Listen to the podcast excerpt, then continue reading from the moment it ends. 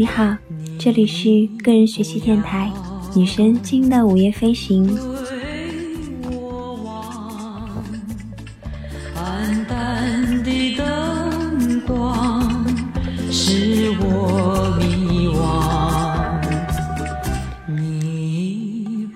今天我们要分享的是一个番外篇，缺点比优点更有影响力。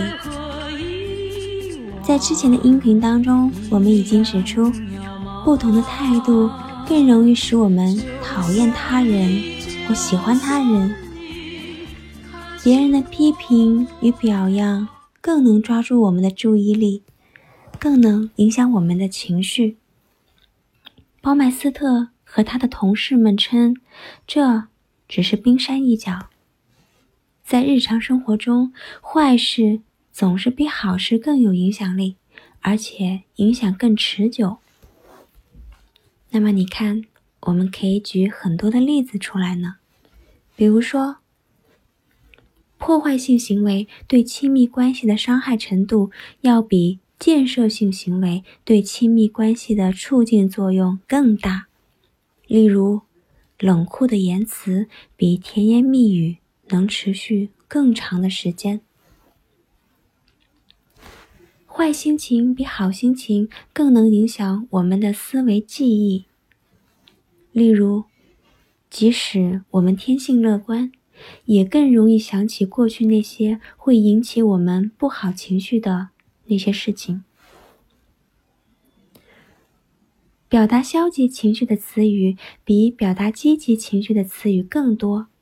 而且要求人们想出表达情绪的词语时，他们往往更容易想出的是消极的词语。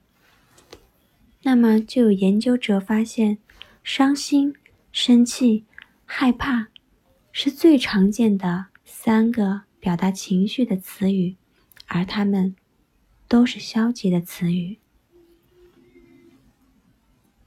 一件坏事。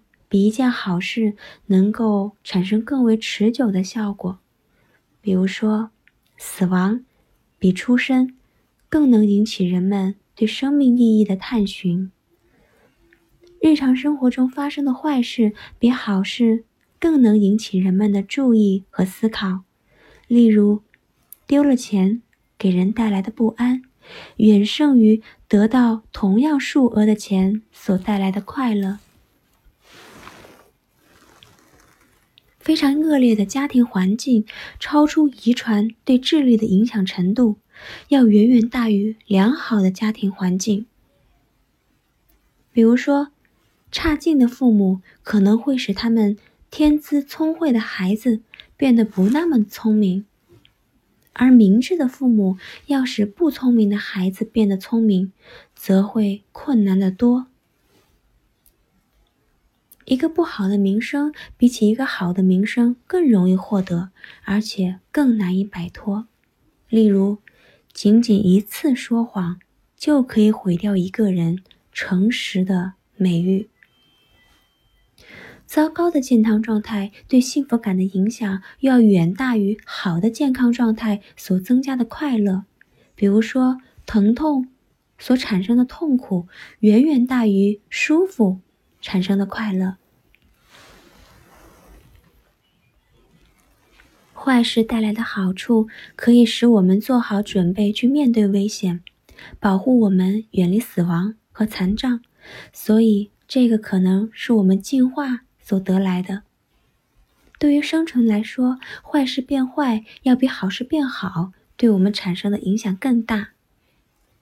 所以，为什么心理学在诞生后的第一个世纪当中，关注的消极事件要多于积极事件？坏事的重要性，可能就是这个现象的其中一个原因。有统计分析显示，自1887年以来，《心理学摘要》这本杂志，共有一万多篇文章提到了生气，七万多篇文章提到了焦虑，九万多篇文章提到了抑郁。这些主题的每十八篇文章当中，只有一篇涉及到了喜悦、生活满意或者幸福等积极的情绪。同样，害怕这样的情绪的文章远远超越了勇气这种词语的文章。不过，鲍麦斯特和他的同事认为，消极事件的力量或许正是积极的心理学运动发起的最重要的原因。为了克服那些个别消极事件的不良影响，人类的生活需要更多的积极事情，而不是消极的事件。你不要对我望。好了，番外篇的内容就是这些了。希望你每一天都是开心的。也希望你每一天都有新收获，我们下次再见了。